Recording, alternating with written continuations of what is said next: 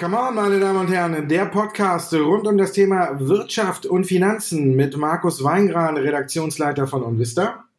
Und Andreas Lipko von der Comdirect Bank. Andreas, wir haben einen völlig ungewohnten neuen Start in die Woche gesehen. Zwei Tage lang hat der DAX richtig Gas gegeben, ist sogar bis 10.000, fast 10.500 Punkte nach oben geschnellt. Also hat in zwei Tagen fast 10, äh, 10.000 Punkte, wäre schön, ne? 1.000 Punkte oben draufgelegt. Das, obwohl sich die Nachrichtenlage nicht geändert hat, obwohl sich eigentlich nicht viel aufgehellt hat, aber trotzdem hat der DAX Gas gegeben.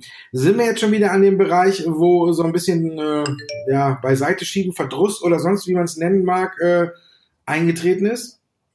Nein, Markus, weil das ist nämlich das Schöne jetzt auch für alle neuen Börsianer oder Neubörsianer, alle, die sich jetzt neu an den Aktienmärkten tummeln. Das sind so Symptome einer klassischen Bären, eines klassischen Bärenmarkts, eine sogenannte Bärenmarkt-Rallye.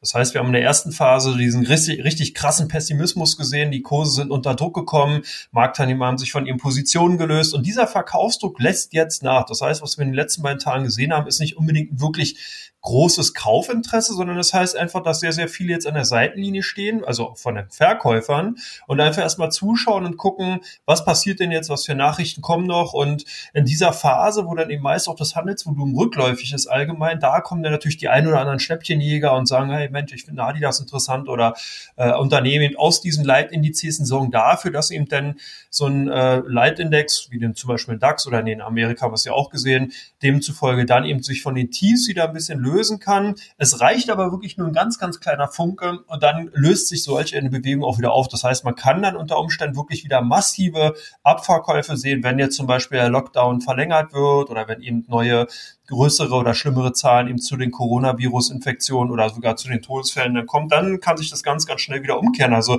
ich bin momentan noch wirklich nicht ein Verfechter dafür, dass ich glaube, das Schlimmste ist vorbei, sondern ich glaube, wir werden, der Markt wird nochmal zurückkommen. Das wäre auch gesund, weil so eine klassische V-Bewegung, also ganz krasser Abverkauf, ganz starker Anstieg, so wie wir es zum Beispiel Ende 2018 gesehen haben durch die ähm, Handelsstreitigkeiten, da war das ja so eine Bewegung, die kann in dieser Phase nicht gesund sein. Oder siehst du das anders, Markus? Ich bin da so ein bisschen hin und her gerissen. Ne? Wir sagen ja immer, äh, der Markt spielt die Zukunft. Und da bin ich hin und her gerissen, ob nicht tatsächlich auch wirklich das Schlimmste schon auf dem Tisch liegt und tatsächlich eingepreist ist. Das andere ist richtig, was du sagst. Es ist alles ungewiss. Man weiß nicht, wie lange wir zu Hause bleiben müssen, wie lange wir im Homeoffice bleiben, wie lange wir einen Shutdown sehen. China vielleicht so als Beispiel drei bis vier Wochen. Klar, wenn man es ummünzt, kann man vielleicht eine Prognose auf diesen Daten sagen. Ob die Daten aber letztendlich oder besser gesagt dieser Shutdown auch tatsächlich nur so lange dauert, weiß ich nicht. Kann aber, glaube ich, auch keiner zuverlässig sagen. Wir haben schlimme Zahlen in Italien, Spanien gesehen. Wir sehen, dass es sich vielleicht gerade mal so ein bisschen auf dem äh, ja, Niveau einrenkt, wo man sagen kann, es ist gleichbleibend, Tendenz leicht fallen. In den USA schwört äh, Donald Trump die Leute schon seit äh, über einer Woche darauf ein, dass wir in dieser Woche, respektive nächste Woche, hier den Höhepunkt sehen mit sehr vielen Todesfällen und nochmal sehr vielen Neuinfektionen.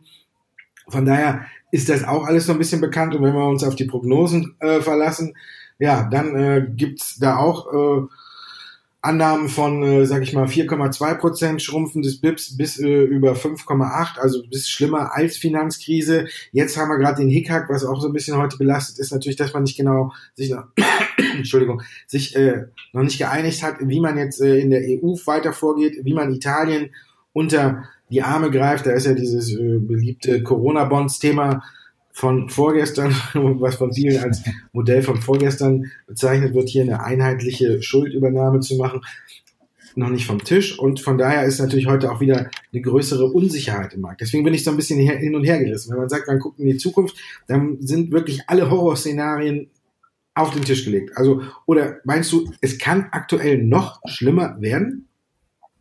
Nein, wir dürfen nicht vergessen, der Coronavirus oder die Coronavirus-Pandemie insgesamt war aus meiner Sicht heraus ja nicht der Auslöser. Es hatte sich ja, also wird ja oftmals gesagt, dass das wirklich ein Black Swan war, was er ja nicht war. Man hat das bereits vorher in China gesehen. Es ist halt von den westlichen Industrienationen einfach ignoriert worden. Marktteilnehmer haben es gesehen, haben das einfach gnadenlos unterschätzt, das Thema. Das war ja eher die Clusterung, dass wir eben diese massiven Ölpreisrückgänge, diesen Ölpreisschock gesehen haben, also in der negativen Richtung.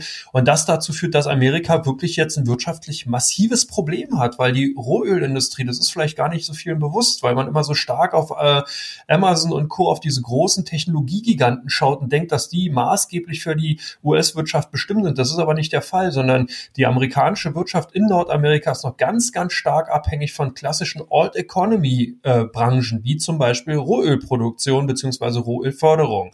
Wenn die jetzt aber in Schlingern kommt, dann ist da eine Kettenreaktion denkbar, die sich nämlich auch teilweise über Anleihenmärkte, also wir hatten darüber schon mal gesprochen, Kapitalmärkte insgesamt hinziehen kann, dann auch über die Finanzbranche wieder reinschlägt und so weiter und so weiter. Das heißt, das Problem ist nicht nur alleine die Coronavirus-Pandemie, sondern das Problem liegt jetzt auch in den gesunkenen Ölpreisen. Wenn der nicht, der da gerade für WTI eigentlich relativ schnell wieder in Richtung 50 US-Dollar läuft, dann bekommt Amerika ein hausgemachtes Problem dadurch, dass eben sehr, sehr viele Arbeitskräfte in der Rohölindustrie freigesetzt werden und dann äh, schlägt das eben auch nochmal richtig übelst auf den Binnenmarkt in Amerika zu und natürlich pflanzt sich dann vor, zum Beispiel für Deutschland stark exportabhängig, zum Beispiel Automobilindustrie, Maschinenbau etc. pp. Man sieht also die Globalisierung, die hat so eine enge Kette insgesamt verknüpft, dass man hier gar nicht mehr loslösen kann und sagen kann, ein Problem, wie jetzt, was damals auch mal angesprochen worden ist, dass durch Coronavirus-Infektion Lieferketten, Prozesse eben äh, zum Stillstand gekommen sind. Das ist gar, das ist natürlich auch ein Problem, aber das größte Problem ist eben dort momentan die Auswirkungen eben auf die Binnenkonjunktur in den USA durch die äh, stark beeinträchtigte Ölindustrie. Und deswegen sieht man schon sehr, sehr weitläufiges Thema, sehr komplex insgesamt. Und man muss nicht nur die äh, die Coronavirus-Fälle weiter im Auge behalten, also Covid-19-Erkrankungen, sondern eben hier auch ganz klar weiter auf die Ölmärkte schauen, weil selbst wenn die Coronavirus-Infektionen rückläufig sein sollten in den USA, der Ölpreis aber nicht aus dem Knick kommt, dann haben wir das nächste Problem vor der Tür. Das ist zumindest meine Meinung. Oder siehst du da noch was anderes? Nö, ich sehe einige Probleme. Also wenn wir damit anfangen, dauert der Podcast bis morgen früh, wo man Probleme sieht. Nicht private. Dann können wir äh, vielleicht ins Guinness Buch der Rekorde kommen mit dem längsten Podcast. Äh, aber ich weiß nicht, wie lange der ist. Da können wir hier zwei, drei Tage durchreden. Vielleicht mal auch mal eine Klar, machen, ja. ist der Ölpreis ein, Thema. Die OPEC Plus Sitzung mit Russland ist ja verschoben auf morgen, weil sich ja eben auch Saudi-Arabien und Russland nicht einig sind. Jetzt kommen aber auch schon äh, Meinungen auf, äh, dass die USA auch selber die Förderung kürzen muss. Wir wissen ja, dass schon äh, einige Fracking-Unternehmen in den USA in, Schief, in Schieflage geraten sind. Ein Unternehmen sogar schon unter Chapter 11 geschnippt ist. Also von daher müssen wir auch mal gucken, wie die USA reagiert. Der Trump, du sagst es mit Ölmarkt, ist ja jetzt auch so ein bisschen in der Zwickmühle. Ne? Er hat ja versucht mit seinem Tweet, dass sich Russland und eben äh, Saudi-Arabien hier einigen mit der Fördermenge, äh, dass sie äh, dass der Ölpreis ein bisschen angezogen ist. Dann kam das Dementi und jetzt kam auch die Forderung, dass die USA die Ölproduktion äh, drosseln. Da soll ja morgen das Gespräch stattfinden, alles per Videokonferenz diesmal ja und Trump ist ja auch dabei. Jetzt weiß ich nicht, ob er sich überhaupt leisten kann, die Förderung im eigenen Land zu drosseln, nur um den Ölpreis nach oben zu bekommen.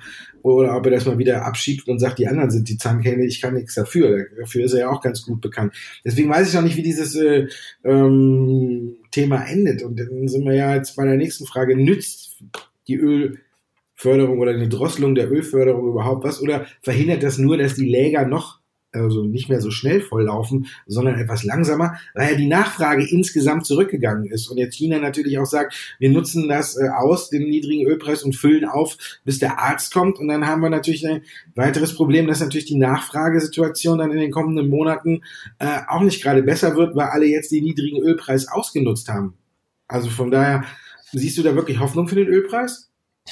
Na, es ist halt interessant, dass Krisen oftmals systematische Schwächen und systematische Fehler äh, aufdecken und zwar gnadenlos. Das sieht man nicht nur bei Unternehmen, sondern das sieht man auch in solchen Systemen, in solchen Monopolen wie eben äh, oder kartellartigen äh, Konstruktionen wie zum Beispiel der Ölförderung. Ähm, es ist natürlich insgesamt problematisch. Und die Frage ist tatsächlich, ob eine äh, derzeitige Förderquotenreduzierung äh, auf 10 Millionen Barrel pro Tag, ob die dann eben langfristig hier zu äh, nachhaltigen Maßnahmen führt, ob der Ölpreis dann hochgeht der Markt hat das bereits eingepreist. Das heißt, es müsste jetzt wirklich eine Überraschung kommen, wie du bereits angekündigt hattest, dass eben zum Beispiel die USA sich dem anschließen. Das sind nämlich momentan eigentlich so ein bisschen die Spielverderber, das stört oder beziehungsweise fehlt mir momentan auch so ein bisschen in der Berichterstattung. Die wird immer auf Russland und auf Saudi-Arabien geschaut und Amerika komplett ausgeblendet. Aber die Amerikaner, die spielen hier auch im Endeffekt eine sehr, sehr wichtige Rolle, weil man sich nämlich eben nicht daran halten wollte und das eigentlich der Grund war, warum es eben auch teilweise jetzt dann verschoben wurde. Die Treffen dann eben äh, nicht die gewünschten Ergebnisse hatte. Also morgen wird auf jeden Fall spannend. Ich glaube, dass man hier vielleicht eine ganz kurze Erleichterungsrallye sieht, eben durch die künstliche Verknappung. Aber wir brauchen ja eigentlich selber auch nur mal an die Zapfsäulen gucken. Wenn ich sehe, dass momentan ungefähr super immer so zwischen 1,15 und 1,20 äh, Euro pro Liter hin und her schwankt, dann sieht man ja schon, dass diese massiven Preis ab Rückgänge, die wir gesehen haben, den Preisverfall von der Brand-Sorte, äh, die wird gar nicht weitergegeben. Das heißt, der Preis, Ölpreis ist vielleicht jetzt hier in Deutschland um 6, 7 Prozent gefallen, aber normalerweise müsste der eigentlich jetzt irgendwo in der Region von 60, 70 Cent liegen. Das heißt also, selbst hier sind ja schon gar nicht mehr die richtigen Marktmechanismen vorhanden. Wir haben sehr, sehr wenig Leute, die jetzt eigentlich tanken gehen, weil sie ja hauptsächlich im Homeoffice sind. Wir haben sehr, sehr stark fallende Rohölpreise und wundert sich halt, dass der, die Zapfsäulen weiterhin die hohen Preise eben zeigen klar haben die Ölfirmen in der Vergangenheit immer wieder gesagt, ja, das sind die Lager, die man eben vor einigen Wochen aufgefüllt hat, aber das ist ja irgendwann nochmal noch vorbei, weil im Endeffekt sehen wir jetzt schon diesen Preisrückgang seit drei, vier Wochen und ähm, das müsste eigentlich weitergegeben werden, wird sich, also man sieht, der ganze Markt ist insgesamt schon korrupt und manipuliert, wo es nur geht und deswegen ist natürlich dann auch immer die Frage, helfen solche Maßnahmen insgesamt dann wirklich weiter, weil die nächste Frage, die sich natürlich anschließt, ist,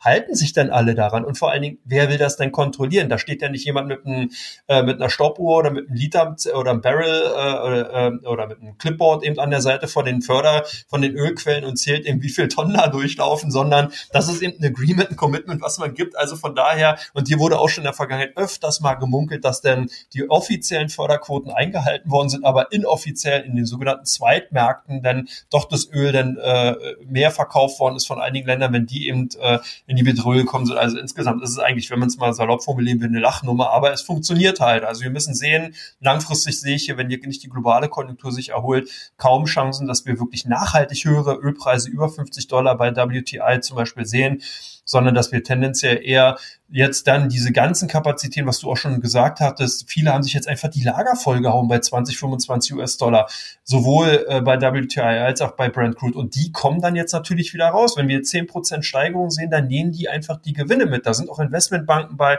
wie Goldman Sachs, die sich darauf spezialisiert haben, eben genau diese Richtung spielen zu können. Die kaufen wirklich riesige Mengen ein, lagern die Dinge auf Tank, also die Mengen in, auf Tankschiffen, auf große äh, Öltanks in Südafrika. Und wenn die Märkte eben wieder anziehen, dann äh, wird diese, äh, diese eingekauften Mengen dann auch wieder in den Markt gegeben. Also das ist unvorstellbar. Man sieht schon, wie groß der Einfluss ist. Ich glaube, lange Rede gar keinen Sinn, keine nachhaltige äh, Preissteigerung. Oder hast du da eine andere Meinung zu?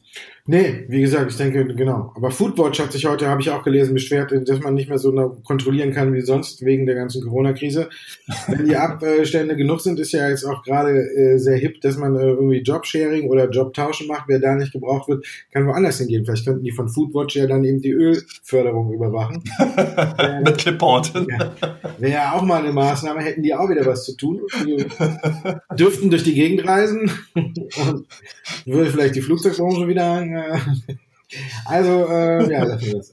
Aber nein, ich auch nicht, dass wir eine langfristige Erholung am Ölmarkt sehen, die, wie du sagst, äh, was auch äh, zu beobachten, wenn man äh, auf die COT-Reporte guckt, also dass sich die Großen da wirklich ein bisschen eingespielt haben und äh, dass es dann tatsächlich, wenn der Ölpreis wieder ein bisschen steigt, da zu Verkäufen kommen kann und alles und dass wir da so ein bisschen gefangen sind. Ja, glaube ich eigentlich auch.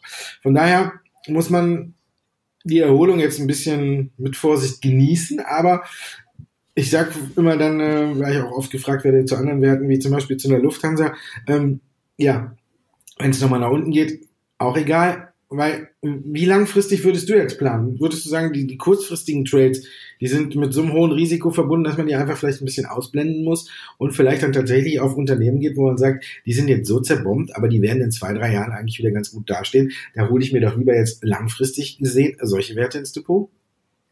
Ja, die Frage ist interessant. Ich glaube, dass momentan eher eine Phase ist, dass man sich ganze Märkte mal anschauen sollte und überlegen sollte, wie stark werden denn diese ganzen Volkswirtschaften wirklich davon getroffen? Wie stark ist die Abhängigkeit von anderen Ländern? Welche Länder sind hier sehr, sehr stark eben äh, insgesamt betroffen worden? Ich glaube, dass diese Sichtweise momentan interessanter ist. Dann natürlich auch belohnt sich, und das ist mir auch aufgefallen in der Vergangenheit, der Blick in die zweite und dritte Reihe. Es gibt viele mittelständische Unternehmen und viele mittelgroße börsennotierte Gesellschaften, die sich eigentlich ganz gut durch die Krise schlagen können. Die Großen, die global tätig sind, die ganz stark vernetzt sind, die sich so lean gemacht haben, so, so extrem optimiert sind, die werden momentan von diesem, von dieser Krise teilweise wirklich heftigst getroffen. Andere Unternehmen, die eben äh, ihr Ding gemacht haben, die so ein Stück weit unterm Radar geflogen sind in den vergangenen Jahren, die können sich ganz gut halten. Wenn ich mir zum Beispiel die letzten Zahlen von Warta ansehe, äh, da hat man eben gesagt, ja, klar, ist ein Thema bei uns. Sicherlich auch Abhängigkeiten zu äh, den Abnehmern, wie zum Beispiel eine Apple und so weiter, ist ganz klar vorhanden. Aber hier hat man eben sich so eine Nische genutzt. Die Wachstumszahlen, die Margen sind hoch.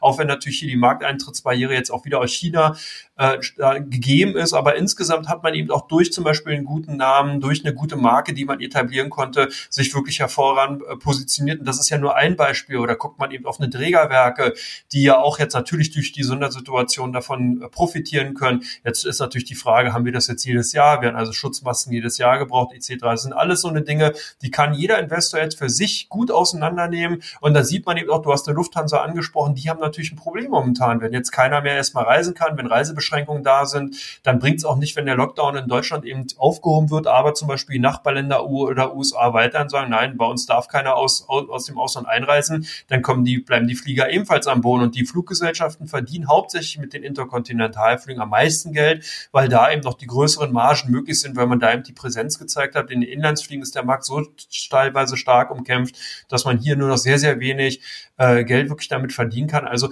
da muss man schon sehr, sehr stark differenzieren. Es gibt für mich absolute No-Go-Branchen. Das ist momentan ganz klar der Automobilbereich. Also das kann man so sagen, Automotive insgesamt. Ich würde hier sogar teilweise noch ein paar Zulieferer mit reinnehmen.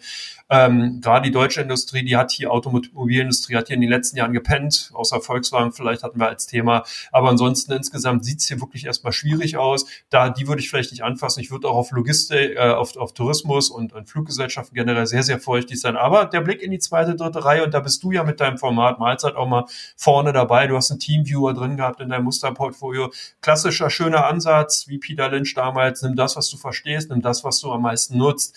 Kauf davon die Aktien und bing, hast du dann sozusagen deinen Gewinn. So einfach kann es manchmal sein und das ist eben genau der Vorteil, den eben Privatkunden oder Privatanleger haben. Oder hast du einen anderen Ansatz? Nee, ich musste nur ein bisschen bei dem Wort Gewinn schmunzeln, ich auf das Musterdepot gucke fällt das dann jetzt dann doch nicht so darunter, dass ich sagen könnte, juhu, juhu, juhu da. Natürlich sind ein paar Werte drin, die sich gut geschlagen haben jetzt. In der, ich habe auch ein bisschen umgebaut. Aber ja, klar, ich mit so einem Musterdepot, wenn man es auch führt, um äh, den Leuten ein paar Ideen äh, vorzustellen und alles, muss man das natürlich so ein bisschen machen. Äh, aber ich bin mittlerweile von diesem Kurzfristgedanken äh, so ein bisschen weg, weil ich denke, äh, man muss jetzt tatsächlich auch mal ein bisschen langfristig planen und kann äh, nicht äh, irgendwie da jetzt vielleicht so einen Mittelweg fahren. Ich bin tatsächlich auch der Meinung, dass man jetzt gucken sollte, welche Unternehmen haben sich in zwei, drei Jahren äh, wieder erholt. Ich habe es auch heute in Mahlzeit gesagt, zum Beispiel eine TUI. Die haben jetzt eben die 1,8 Milliarden bekommen, da sprechen wir gleich nochmal drüber, aber da muss man auch mal gucken, wo stehen die denn in zwei, drei Jahren. Eine Lufthansa auch. Also von daher ist es vielleicht auch immer, wir sagen ja selbst, auch immer wer meint immer den optimalen Einstiegszeitpunkt zu erreichen, der liegt so ein bisschen falsch und das können wir auch nicht für uns äh, proklamieren. Natürlich, wenn du, wie du sagst, kann es jetzt nochmal runtergehen, aber wer weiß, ob sich eine Lufthansa auf dem Niveau nochmal halbiert. Aber es ist schwierig. Ich glaube, dass man, wenn man langfristig ein bisschen plant, kann man natürlich jetzt auch wieder einwenden. Wer weiß, ob wir in zwei, drei Jahren die nächste Krise sehen und äh, man kann nur noch kurzfristig traden. Ich bin immer noch, äh, ich bin ja über 50 ne, und bin da immer noch ein bisschen auf der Langfrist Schiene und denke, man muss so ein bisschen differenzieren und vielleicht auch mal äh, einen Mittelweg wählen. Wenn man jetzt äh, sagt, ich parke mein Geld am Seitenrand, ist okay, oder vielleicht man sagt man auch, ich parke ein paar Mark davon, ein paar Euro, äh, eben schon mal in der Lufthansa und freue mich, dass die in zwei Jahren vielleicht höher steht. Also von daher ist es so ein zweischneidiges Schwert oder eine ThyssenKrupp. Ich glaube auch nicht, dass die vom Markt verschwinden werden. Die haben ihre natürlich Probleme sind nicht zurückzuführen auf die Corona-Krise, sondern die waren hausgemacht. Da hat man auch einige Trends verschlafen. Jetzt kommt der Umbau und alles und, und da muss man mal gucken. Für die Aktie ist ja auch extrem in den Keller gebombt. Aber ich glaube auch, dass die in zwei, drei Jahren, wenn alles wieder in normale Bahnen läuft, dass man dann vielleicht äh, auch wieder äh, sich wundert, warum habe ich mir unten auf dem Niveau nicht äh, auch ein paar ThyssenKrupp ins Depot reingelegt. Ne? Also ist halt immer eine Frage, wie lange will ich mit meinem Geld investieren? Wir sagen ja immer auch, äh, Aktien sollen eine schöne Ergänzung zur Rente sein. Ne? Also von daher habe ich ja noch äh, zwei Jahre. also muss ich auch kurzfristiger denken. Nee, aber insgesamt, ja, bin ich immer so hin und her gerissen zwischen kurzfristig und langfristig. Natürlich, als du gesagt haben wir diese Gewinner, da kann man auch mit Dermafarm oder heute sprechen wir nachher auch nochmal drüber, wird bei uns äh, jetzt verstärkt nochmal gesucht, eine Biotest oder so. Also von daher sprechen wir hier nicht mehr lange über kurz- oder langfristig, kommen wir direkt zu Teil 2, wo wir natürlich heute auch noch ein paar Nachrichten haben, die man abhandeln muss.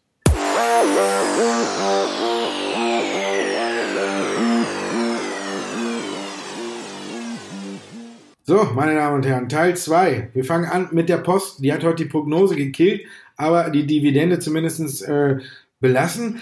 Ist für dich verwunderlich, dass sie die Prognose jetzt äh, aufgehoben haben, weil auf der anderen Seite hört man ja von der Deutschen Post auch, ähm, ja, wir haben zurzeit einen Paketverkehr wie in der Vorweihnachtszeit. Und da weiß man ja, ist ja eigentlich bekannt, ist die beste Zeit für die Post.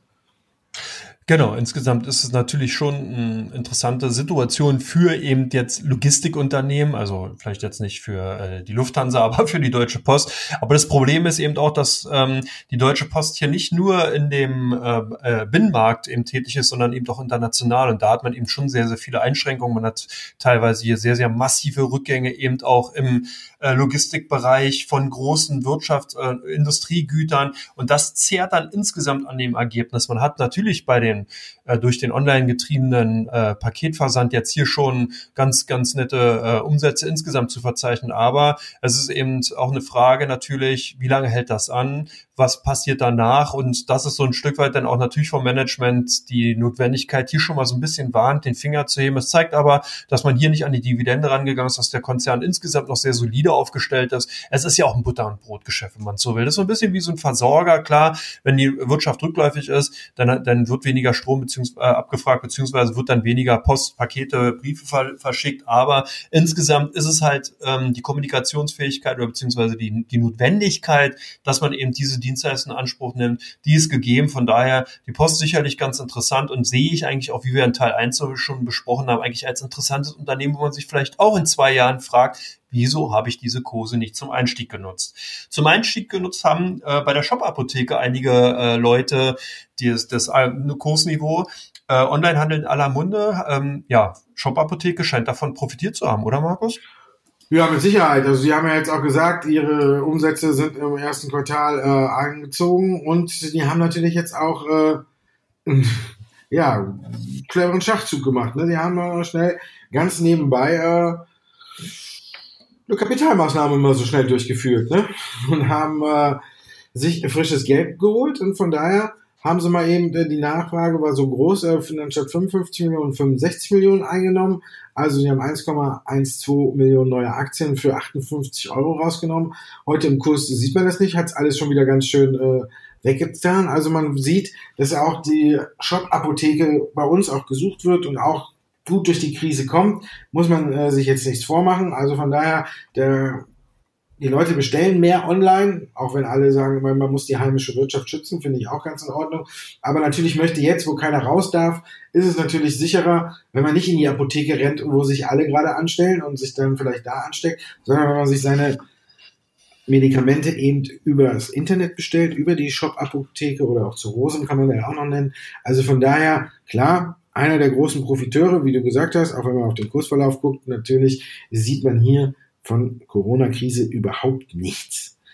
Ähnlich sieht's dann auch äh, aus bei Vonovia. Die haben ja auch heute schon gesagt, bei uns belastet die Krise nicht so richtig. Genau, vor allen Dingen Vonovia immer wieder auch als so sicherer Hafen, so dann Betongold, sagt man auch zu Immobilien, gehandelt worden. Demzufolge sind die Aktien in Krisenzeiten gefragt gewesen. Aber man darf nicht vergessen, hier ist auch so ein, eine ganz interessante Situation entstanden. Noch ist der Immobilienmarkt größtenteils in Deutschland eben doch verschont geblieben. Das heißt, hier sind die Preise noch nicht rückläufig. Sollte aber diese Krise jetzt größere Auswirkungen haben, sollte zum Beispiel Lockdown länger anhalten, dann kann natürlich folgendes Szenario entstehen. Viele Mieter können ihre Mieten nicht mehr zahlen. Das heißt, solche großen Immobilienkonzerne haben dann eben ein Problem, weil eben die Mietausfälle natürlich zu verzeichnen sind, als auch man halt ein Riesenportfolio an Immobilien. Und wenn werden die dann jetzt sukzessive in den nächsten Jahren in den Ballungsstädten vielleicht fallen, dann sind solche Konzerne, solche Immobiliengiganten natürlich auch davon betroffen. Und jetzt sind eben viele Investoren, viele Analysten dabei und versuchen genau die Situation auf der einen Seite, diese, diese Ausgangssituation des Betongolds, des sicheren Hafens, weil Leute wollen eben wohnen, müssen natürlich auch irgendwo unterkommen und, und fragen sozusagen dann Wohnungen ab. Auf der einen Seite das zu bewerten im Verhältnis zu den Risiken, die ich gerade erwähnt habe. Und deswegen ist da die, die ähm, Stimmung ein bisschen ambivalent. Man kann nicht wirklich so einen richtigen einheitlichen Trend empfinden, auch wenn das Unternehmen natürlich naturgemäß hier äh, eine ganz andere Meinung vertritt, aber man muss eben schauen, wie stellt sich die Situation jetzt zum zweiten, dritten Quartal insgesamt im Jahr dar und äh, das ist auf jeden Fall eine sehr, sehr äh, interessante und spannende Spekulation. Vonovia hat schon das Zeug, dass man da eben sagen kann, in einem Jahr vielleicht oder in zwei Jahren, wieso hat man damals nicht gekauft. Es kann aber auch hier genau andersrum der Fall sein, dass wenn eben der Immobilienmarkt der Träger ist als Aktien- und äh, Anleihemärkte, dass der dann eben vielleicht mit einem Versatz vom halben Jahr, neun Monate darauf reagiert und dann die Aktien wirklich nochmal unter Druck kommen. Also insgesamt für mich, zumindest erstmal was die Aufsagen vom Management sind, beruhigend für die Aktionäre. Man sieht ja auch, die Aktie ist heute im Plus im Verhältnis zum Gesamtmarkt, aber insgesamt sollte man hier ein bisschen vorsichtig sein. Sollte man deiner Meinung nach auch vorsichtig sein bei Henkel oder ist hier die Markenpower von Henkel äh, größer und das ist eigentlich gar nicht alles so schlimm, Markus? Wie ist deine Meinung? Aktie ist ja heute auch leicht im Plus. Henkel zieht heute auch die Prognose zurück. So kann man ja irgendwie rückwärts zählen von 30 runter, bis es dann alle durchhaben. Von daher ist heute Henkel an der Reihe. Wenn ich jetzt gucke, Sie haben mit der Prognose Kürzung, Rücksetzung, wie man es dann nennen will, natürlich haben Sie gesagt, wir bekommen die negativen Auswirkungen durch die Corona-Pandemie bereits im ersten Quartal zu spüren. Und dann kommt danach so ein Satz, äh, nach ersten vorläufigen Zahlen, gehen wir von einem organischen Umsatzrückgang von 0,9 Prozent aus. Da muss ich sagen, da kann man, ich glaube, da gibt's jetzt äh, einige, einige, einige, einige andere Konzerne, die äh, froh wären, wenn sie sagen könnten, unser Umsatz ist äh, nur um 0,9 Prozent organisch zurückgegangen im äh, laufenden Quartal. Also von daher glaube ich, dass es äh, gar nicht so schlimm ist. Die Probleme, die Henkel hat, die kennt man ja. Im Konsumgüterbereich ist man gut aufgestellt mit den Produkten. Auf Waschmittel zum Beispiel wird jetzt auch verstärkt äh, gekauft. Also man sieht, äh, die Leute waschen mehr in der Corona-Krise, auch zu empfehlen. Und das andere Problem ist halt eben, dass die Klebstoffsparte ein bisschen von der Automobilsparte abhängig ist, das wissen wir ja, oder besser gesagt von der Entwicklung in der Automobilbranche. Da haben wir dann natürlich rückläufige Zahlen und da läuft es nicht ganz so gut. Also von daher finde ich aber, wenn äh, Henkel das jetzt so in dem weiter in dem, in dem Bereich kompensieren kann, dann finde ich, ist es für mich Henkel äh, eher eine Aktie, die jetzt von der Corona-Krise profitiert, anstatt dass man sagen kann, ja, okay, da ist alles rückläufig und äh, da sollte man jetzt verkaufen. Also von daher finde ich, Henkel wird sich auf jeden Fall in der Krise ganz gut schlagen. Wenn man jetzt guckt, äh, mit Ahold hatte heute auch ähm, Supermarktkette äh, starke Zahlen vermeldet und von daher ähm, muss man sagen, die Leute gehen ja noch einkaufen und Supermärkte sind zumindest das Einzige, was noch offen hat. Ne? Die Frage ist halt nur noch, wie viel man verkauft, wenn, wenn die Krise, wenn wir wieder raus dürfen, weil die Leute äh, auf Vorräten hocken, die noch ein Jahr reichen, Stichwort Toilettenpapier oder sonst was. ne? Also von daher muss man gucken, ob äh, sich das im zweiten Quartal bei den ganzen Sachen äh, nicht dann vielleicht doch ein bisschen rückläufig äh, entwickelt, weil wenn äh, die Leute dann erstmal anfangen, ihre Vorräte zu verbrauchen, dann haben wir wahrscheinlich äh, einen Monat kein, überhaupt keinen im Supermarkt drinstehen. Also von daher ist es halt, äh, müssen wir mal gucken, ob das so weitergeht. Letzter Wert für heute, wo es auch Nachrichten gibt. TUI, Staatshilfen sind durch. Es gibt 1,8 Milliarden. Das ist natürlich die Frage, wie geht man jetzt damit um? Ja, äh, zumindest die Aktionäre freut's, äh, die Aktie heute doch gesucht. Ähm, ich denke, das ist so ein bisschen auch eine Erleichterung, aber man ist vorsichtig ähm, gestimmt, man ist hier nicht wirklich super euphorisch, auch wenn die Aktien jetzt drei Prozent zulegen, aber man muss halt das auch im Verhältnis sehen. Die haben ja wirklich hier massivst verloren, auf einem Jahr über 52 Prozent, äh, beziehungsweise doch äh, ein Jahr genau, 52 Prozent an Kurswert eingezahlt Ähm, jetzt kurzfristig gesehen sogar noch mehr. Hier standen ja kurz vor der Corona-Krise bei 11 Euro, jetzt sind wir im Low sogar bei drei gewesen, also gut gedrittelt.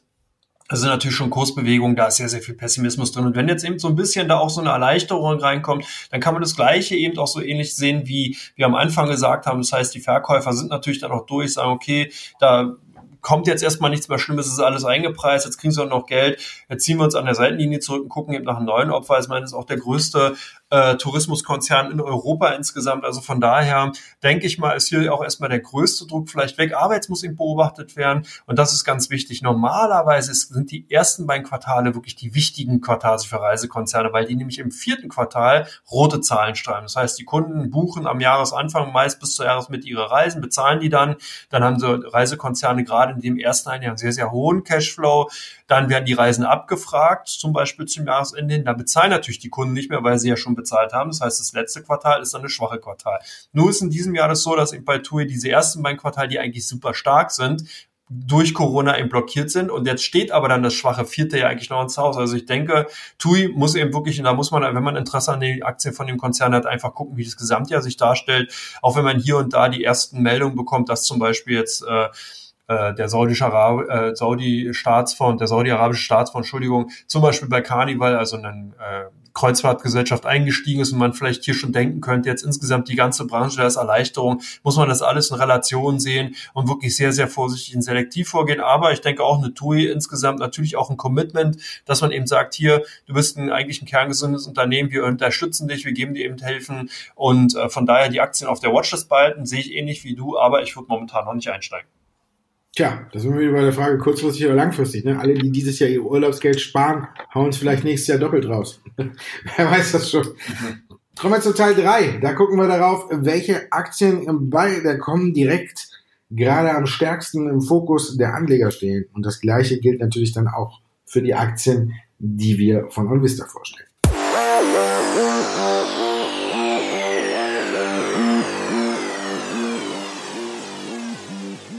Andreas, da sind wir auch wieder beim Thema langfristig, kurzfristig. Was mache ich? Boeing, was machen die Anleger bei euch? Ja, Boeing momentan eher na, gemischt gehandelt. Wir haben hier gesehen, dass in den letzten Tagen doch starkes Kaufinteresse war. Dann wurden wieder Gewinne mitgenommen. Ich denke, dass Boeing hier so ein, den, den Nimbus des Old Economy Wert, des Standardwerts wirklich verloren hat. Das ist ein Zockerpapier geworden. Man mag es nicht glauben, aber man darf halt nicht vergessen, operativ stehen die Geschäfte still. Also Boeing verkauft momentan keine Flugzeuge mehr. Es werden keine Flugzeuge abgerufen. Äh, Bestellungen werden storniert. Also hier ist die Situation wirklich heftig. Man hat jetzt Kredite aufgenommen, äh, um eben dieses Jahr überbrücken zu können. Ich sehe hier auch vorerst keine große Besserung, weil natürlich jetzt Gesellschaften, wir hatten gerade TUI in Teil 2, die werden Teufel tun und erstmal Flugzeuge bestellen, sondern die müssen sich ja erstmal wieder gesunden. Das heißt, hier kann wirklich ein Versatz von einem Jahr eintreten und von daher die Aktien aus meiner Sicht heraus hochspekulativ zeigt es auch im Handelsvolumen, also wirklich sehr, sehr stark hin und her gehandelt, keine klare Tendenz. Gibt es denn bei euch eine klare Tendenz bei den Aktien von Asus? Ja, Tendenz steigen. Ingwer Zalando ist ja ein Konkurrent von Zalando und äh, die schießen heute natürlich kräftig in die Höhe, fast 30 Prozent. Und da gucken natürlich alle drauf, warum. Und äh, der wird jetzt hier auch äh, zum Gewinner in Großbritannien der Corona-Krise erklärt. Asos äh, ist ja auch so ein Online-Modehändler und obendrauf gibt's dann noch äh, eine positive Studie vom Analystenhaus Jeffries. Also von daher muss man sagen, okay, das ist jetzt eine Aktie, wo alle viele drauf gucken und wenn man jetzt guckt, äh, haben sie auch den Umsatz in den ersten sechs Monaten, also das geht hier bis Ende Februar, da kommen heute auch die Zahlen dazu, äh, um ein Fünftel gesteigert auf 1,6 Milliarden britische Pfund, also umgerechnet 1,8 Milliarden Euro. Also von daher zählt die Aktie heute zu den ganz großen Gewinnern. Wie sieht's bei euch mit Alibaba aus? Ist das äh, auch eine Aktie, die gewinnt? Ja, momentan doch eher tendenziell, wenn man so ein bisschen die letzten Tage nimmt, eher auf der Kaufseite gesucht gewesen. Auch hier starke Umsätze, sowohl auf Kauf als auch Verkauf, hat natürlich mit der Volatilität zu tun. Aber insgesamt scheint das Thema Onlinehandel wirklich bei den meisten durchgeschlagen zu sein. Du hast ja auch gerade gesagt, Asus oder Zalando, äh, Shop-Apotheke. Man merkt also schon, Amazon, das sind alles Unternehmen, die eben im Onlinehandel tätig sind. Und da ist eben auch momentan ganz klar der Fokus drauf. Fokus auch bei euch bei Simrise, wegen den Zahlen. Die haben ja keine, selber keine Zahlen gemacht heute, aber Konkurrent äh, Givaudan hat Zahlen gebracht und das hat die Aktie so ein bisschen beflügelt am Anfang, aber mittlerweile ist er auch wieder so ein bisschen auf plus minus null drauf zurückgekommen. Aber an den Zahlen eben von Givaudan sieht man, dass äh, die Duft- und Aromastoffe-Hersteller wahrscheinlich durch die Krise auch nicht so extrem betroffen sind. Erstmal hatte äh, Givaudan, das ist ein Schweizer Unternehmen, erste Quartal, die veröffentlichen dann ja nur Umsatzzahlen, den Umsatz um 6,1 Prozent, äh, 6,01 Prozent, glaube ich, gesteigert. Also von daher sieht man die Corona-Krise da nicht ganz so doll, aber man muss jetzt auch gucken, wie es weitergeht. Da schauen wir die ganzen Parfümerien zu und sonst was. Also muss man auch ein bisschen mit Vorsicht genießen, aber es gibt erstmal so ein kleines positives Signal eben, dass der Konkurrent, der große Konkurrent aus der Schweiz, eben ein gutes erstes Quartal abgeliefert hat. Und das hält die Aktie heute zumindest leicht im Plus und nicht im Minus wie viele andere Werte. Tesla, da sagt man immer, Elon Musk ne, ist der große Heilsbringer und für die eigene Belegschaft scheint es dann doch nicht so ganz zu gelten, oder? Naja gut, jetzt muss man natürlich sehen, in welcher Relation, aber du hast recht. Heute kam die Nachricht raus, dass eben äh, Tesla für die Mitarbeiter hier eine Lohnkürzung von 30 Prozent parat hat, solange eben die Produktion stillsteht. Ist irgendwo nachvollziehbar. Für mich sowieso ein Phänomen, wieso Tesla in den letzten Tagen so stark gestiegen ist. Der Automobilbereich ist momentan insgesamt tot. Das kann man gar nicht anders sagen. Die Leute werden sich erstmal keine Autos kaufen, auch kein Tesla. Das ist für mich ein Phänomen, wieso dieses Unternehmen die Aktien weiterhin auf diesem hohen Niveau sind. Aber das ist nur meine Meinung. Insgesamt die Aktien sehr, sehr stark gefragt auch witzigerweise bei den Derivaten. Also hier sieht man dann eben von den Emittenten Morgan Stanley und Co., die äh, ja hier Produkte eben doch darauf anbieten, dass sie sehr stark gefragt sind. Also eine, auch eine sehr ambivalente Haltung momentan bei unseren Kunden, die also sowohl steigende Kunden bei den äh, steigende auf steigenden Kursen setzen bei dem direkten Kauf der Aktien, aber eben auch auf fallenden Kursen bei Derivaten. Und das äh, zeigt eben auch, wie gesagt, hier zwiegespalten und äh, ambivalent solche Nachrichten aufgenommen werden und umgesetzt werden. Biotest bei euch heute gesucht, ist irgendwo klar, oder? Pharmawerte, Bio, Biotechnologiewerte oder was steckt dahinter? Hast du da genaues? Ja, es ist wieder der nächste Trigger, sag ich mal, der oder der jetzt gespielt wird. Man weiß auch nicht, ob es ist. Es ist alles unter dem Vorbehalt, dass äh, klinische Studien äh, das beweisen müssen. Aber Hintergrund ist, äh, dass jetzt immer häufiger auch äh, gesagt wird, dass ähm, schwerkranke Corona-Patienten eben auch mit äh, Blutplasma geheilt werden können oder besser gesagt äh, der Verhandlung, der positive Behandlungsverlauf damit äh, verschnellert werden kann, steckt halt eben dahinter, dass Leute, die das Coronavirus äh, quasi besiegt haben im Körper, äh, Antikörper bilden und die kann man dem Blutplasma dann entnehmen und den kranken Patienten zuführen und die Antikörper helfen halt dann eben äh, dabei, dass der noch erkrankte Patient schneller gesundet. Das ist, äh, Biotest ist darauf spezialisiert, eben Medikamente aus Blutplasma herzustellen. Und von daher ist die Aktie jetzt zuletzt, weil diese Behandlungsmethode auch immer öfter jetzt ins Spiel gebracht wird, auch ganz gut angestiegen. Und deswegen gucken natürlich bei uns einige drauf. Und dabei muss man aber jetzt beachten, zum einen ist es natürlich, äh, sind da Langzeitstudien erforderlich, bis man das tatsächlich beweisen kann. Unter diesem Vorbehalt steht das. In der Corona-Krise geht natürlich alles schneller und da darf man auch schneller testen und es probieren. Und jeder, der krank ist, wird sich bestimmt nicht äh, dagegen wehren, wenn es äh, Erfolgsaussichten garantiert. Also von daher könnte es durchaus positiv sein. Auf der anderen Seite muss man aber auch beachten, dass bei Biotest äh, auch schon ein Überannahmeangebot aus China auf dem Tisch liegt seit Anfang des Jahres. Also von daher, da haben sie es in China schneller gemerkt, dass es tatsächlich da was bringen könnte. Und dann hat der chinesische Investor Craig Group direkt mal ein Angebot für 940 Millionen Euro auf den Tisch gelegt. Ist noch nicht ganz durch, ist aber, muss mal gucken, ob er jetzt die Großaktionäre von Biotest damit überzeugen kann. Jedenfalls bieten die jetzt 19 Euro für die Vorzugsaktie und 28,50 Euro für die Stammaktie, also ein Riesenunterschied. Und ähm, da muss man gucken, wie die Übernahme ausgeht, aber das sollte man ein bisschen äh, dann auch noch im Hinterkopf behalten, wenn man sich heute über die Aktie informiert, weil man eben auf dieses Thema Medikamente durch Blutplasma aufmerksam geworden ist. Ja, Andreas, damit sind wir durch für heute. Dankeschön. Ich danke dir. Kann man praktisch sagen, was schon dargelegt. Einmal die Bullen gegen die Bären oder eben die optimistischen Marktteilnehmer gegen die, B äh, gegen die Bärischen. Wer wird gewinnen? Werden wir schauen, oder? Ja, oder die langfristigen alle gegen die kurzfristigen. Ne? Schauen. oder so.